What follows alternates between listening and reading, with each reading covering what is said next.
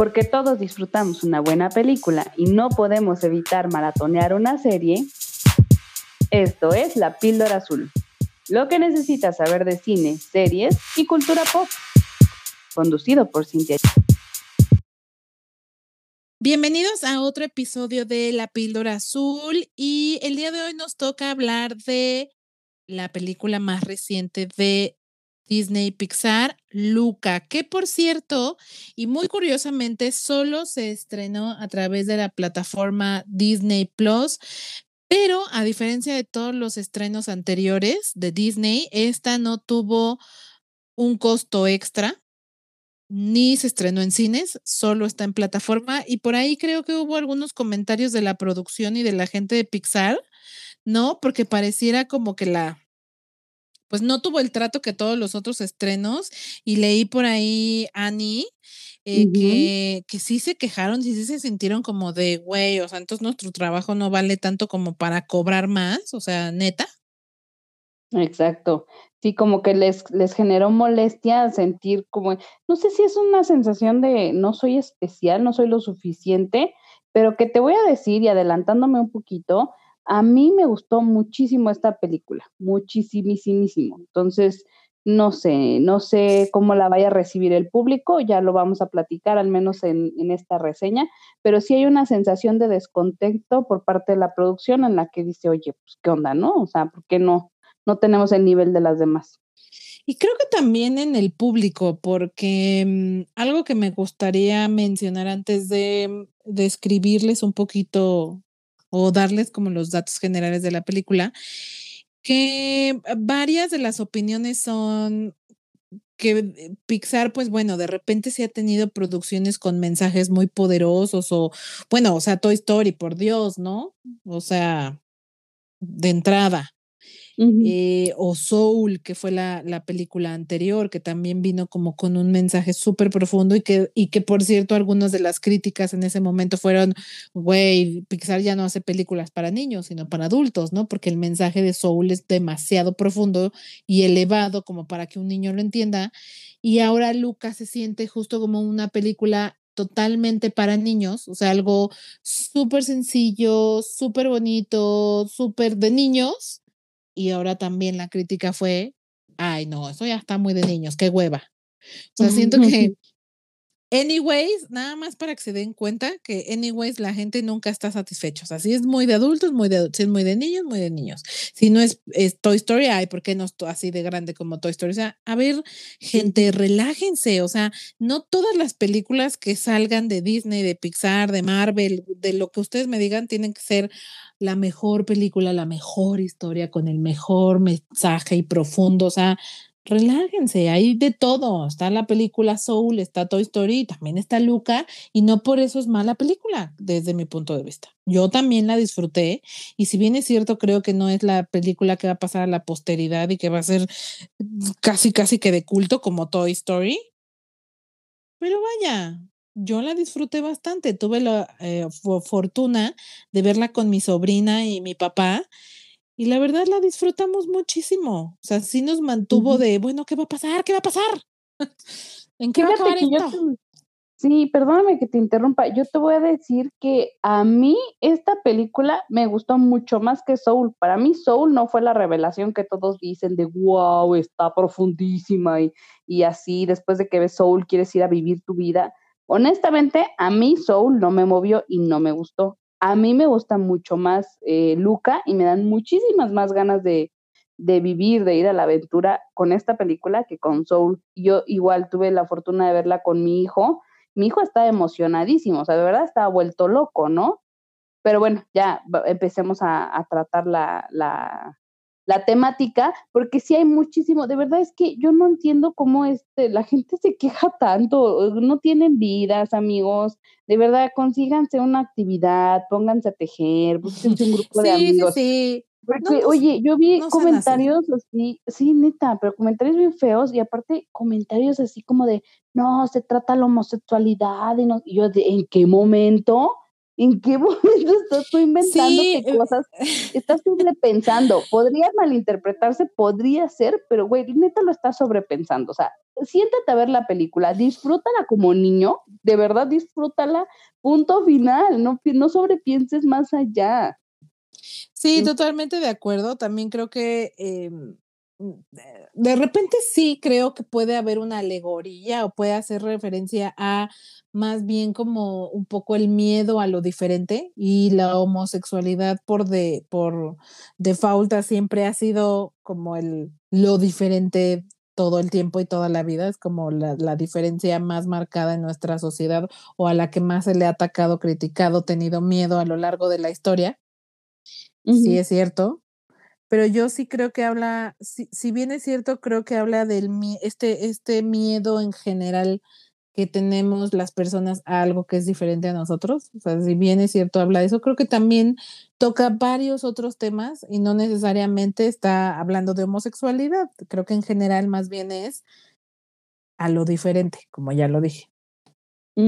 totalmente de acuerdo. Pero bueno, entonces empecemos. ¿De qué va la película?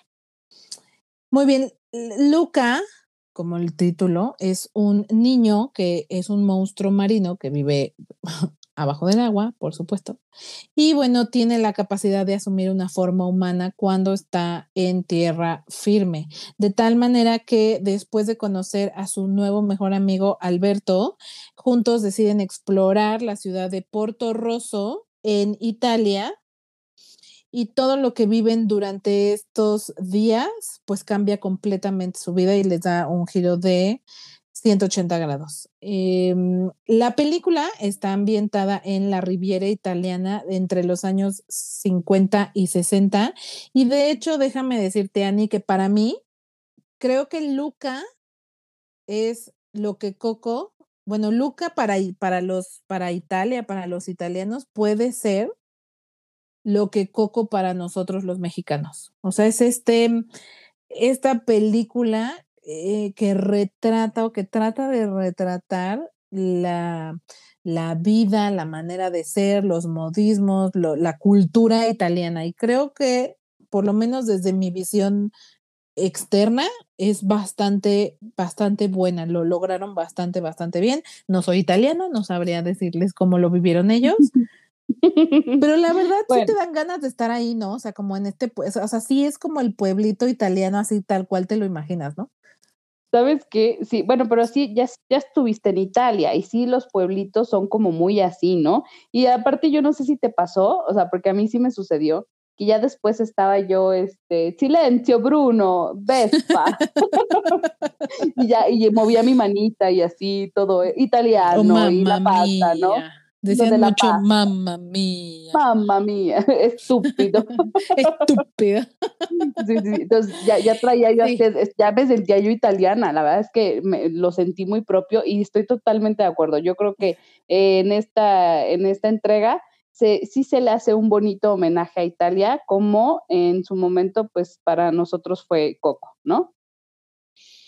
Totalmente de acuerdo. Ahora vale la pena también mencionar que Luca está inspirada en la infancia de su director, em, que Annie lo pronuncia mucho mejor que yo. Nada más le hago la payasada, pero es Enrico Casarosa. A tal, miren, ven, ven como ella sí tiene como por ahí, ha de tener este, por ahí como sangre italiana en algún porcentaje, güey. Pues chance, eh, que, el, que este director nos cuenta que pasó su verano en Génova, donde también conoció a un chico en su infancia que se volvió su mejor amigo y pues bueno, justamente la película retrata un poco o por lo menos tiene inspiración en la vida de este director pues está lindo, ¿no? Sí, el niño se llama Alberto, por eso. Por eso se llamaba el, amiguito el de. El amiguito. Así es que la verdad, eh, la película, como ya lo dijimos, creo que creo que hicieron una muy buena investigación, tal cual como pasó en Coco, las artistas de Pixar eh, fueron enviados a la Riviera Italiana para poder investigar mucho más sobre la cultura y poder retratar de una manera eh, efectiva eh, los entornos italianos, ¿no? Sí, totalmente, totalmente. Él, él mismo lo dice, ¿no? Para Casarosa, esto es un, tributo totalmente a sus raíces, al país que al final de cuentas lo vio crecer, ¿no? Entonces, esta historia para él es muy, muy personal porque está basada totalmente en sus vivencias. Y también incluso tengo por aquí una frase de Andrea Warren, que es productora, y te la voy a leer. Esta película es una carta de amor a los veranos de nuestra juventud, esos años formativos en los que uno se está encontrando a sí mismo Trata sobre las amistades que nos transforman. Es una historia mágica sobre el paso de la niñez a la adultez y nos recuerda a las personas que influyeron en nosotros en el camino. Me parece precioso porque de verdad así es, totalmente así es. Mm, qué bonitas palabras.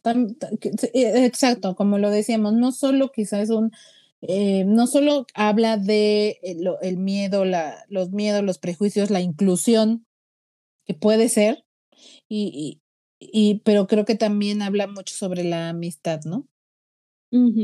Vale la pena también mencionar que es la primer película como director o largometraje de este, de este director, pues él previamente ya había ya ha trabajado con Pixar y de hecho su cortometraje Luna que no sé si ustedes han visto, que está bonito. Este mm, fue nominado al Oscar el año que salió. Y un dato curioso es que los dibujos son muy similares y de hecho uno de los personajes del cortometraje Luna eh, inspiró y es prácticamente idéntico a uno de los personajes de Luca, el papá igualitos. Entonces, ahí si les da curiosidad, ese corto, por supuesto, está en la plataforma y lo podrán ver también. Exacto. Y si les da curiosidad, también les voy a mencionar aquí de una vez, en inglés, la voz de Luca es, está este, el doblaje, bueno, el, sí, ¿no? El doblaje hecho por Jacob Tremblay, que este niño maravilloso que yo lo, me encanta, lo adoro, es el mismo chiquito que tenemos en Extraordinario y también en la película The Room. Este bebé tiene una, una, una manera de interpretar muy bonita y aquí lo estamos teniendo participando en el doblaje, bueno, en, en, en la participación con Luca, ¿no? Tenemos otras, otras caras conocidas. Tenemos a Maya Rudolph. Maya Rudolph, que es buenísima, es una Sí, de come sí, es una actriz de comedia, ¿no? Es la mamá de, de Luca. Tenemos también por aquí a Giacomo Gianotti, que lo vimos recientemente en Grey's Anatomy, ya para las últimas temporadas. ¿Y quién más está en, nuestras, en nuestro cast en inglés? Sasha Baron Cohen, que es el tío Hugo, el tío de Luca, que por cierto en español la voz la hace Omar Chaparro. Eso fueron como dos líneas, por cierto. Sí, así como un suspiro, pero bueno, es de Omar Chaparro, nada más para que sepan.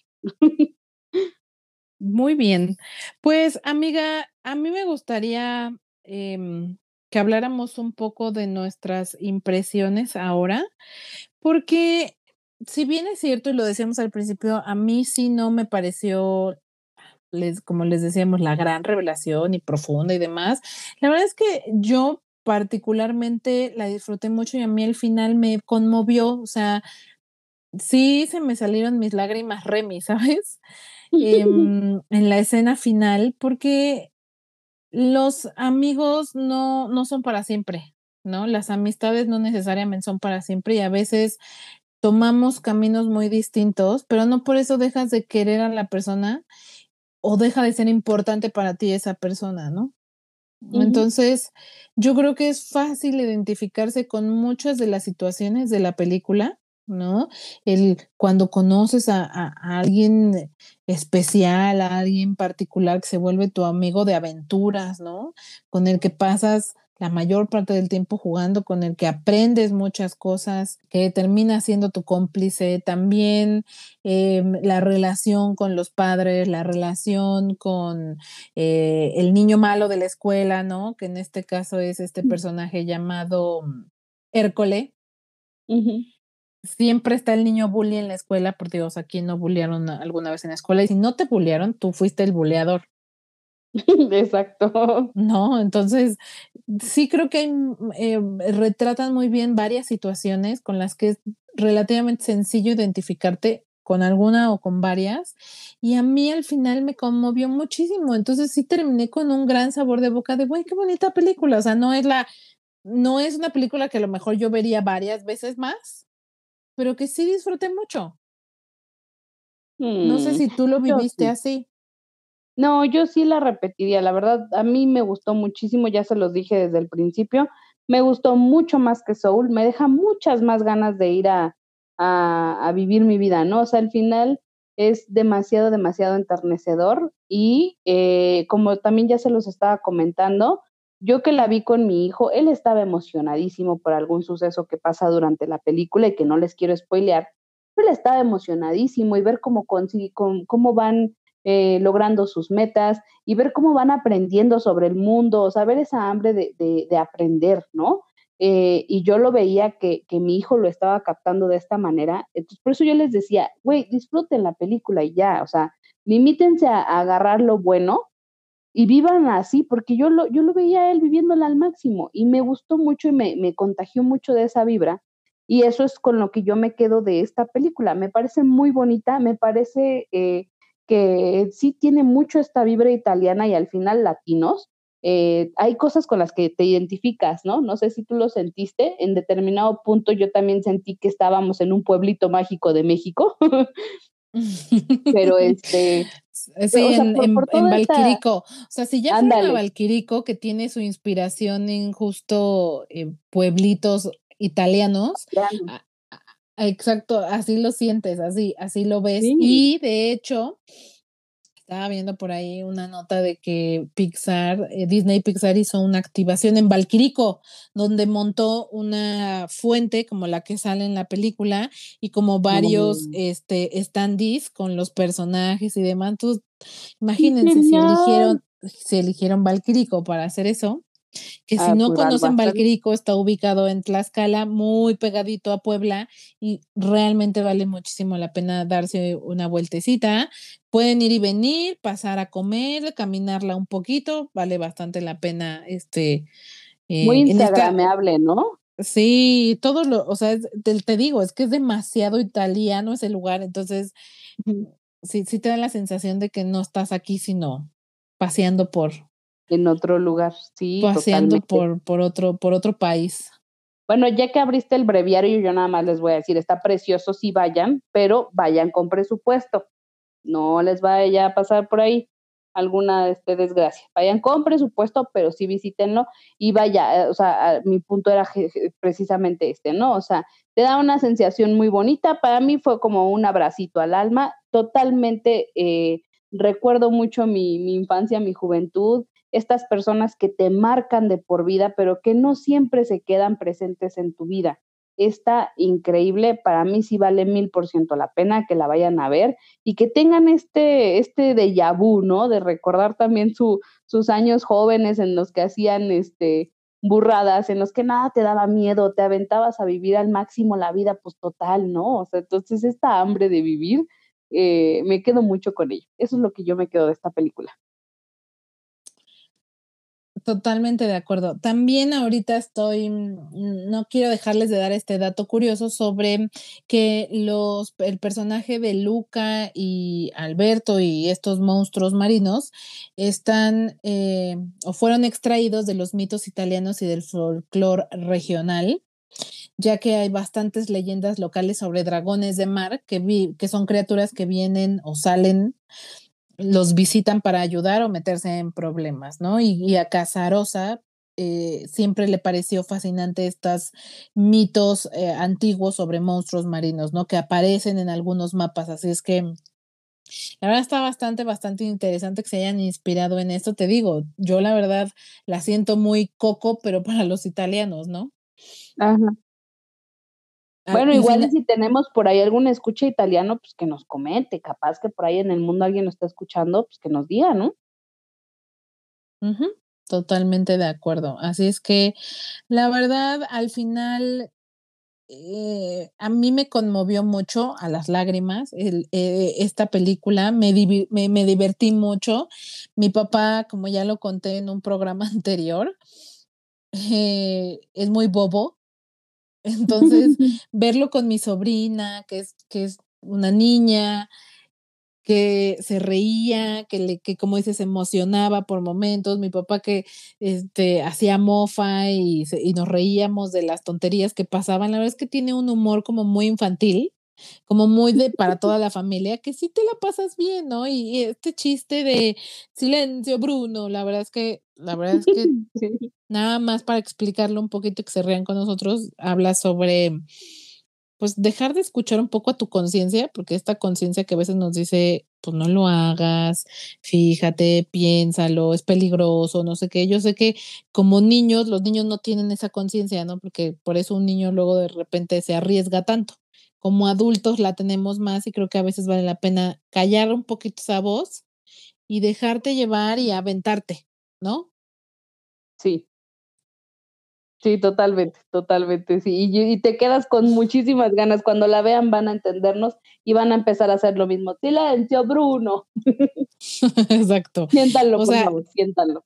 E, en serio es un chiste como muy bobo, muy sencillo, pero que, pero que al final me, se te queda mucho y se puede volver eh, como, como recurrente en tu día a día, ¿no? Como de lo recuerdes mucho. A mí me quedó mucho eso y pues el final. Así es que yo no sé, amiga, cuál sería tu calificación en píldoras. Para mi gusto estaría en cuatro píldoras. La verdad, sí la disfruté. Creo que eh, a nivel técnico, pues no me detendré mucho porque la verdad es Pixar. O sea, los dibujos creo que son un poco más sencillos, o sea, se sienten más caricaturescos.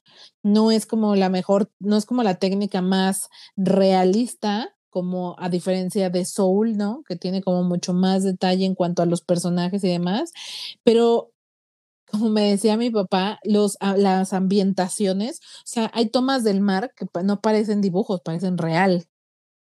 Hay tomas de, de, como sí, como de los ambientes, como de, la, de los escenarios, que, que se sienten como si estuvieras viendo fotografías y no dibujos. Entonces, la verdad es que la parte técnica pues es siempre una delicia, la fotografía, las, eh, la música, todo me parece como, pues vaya, de, de, primer nivel.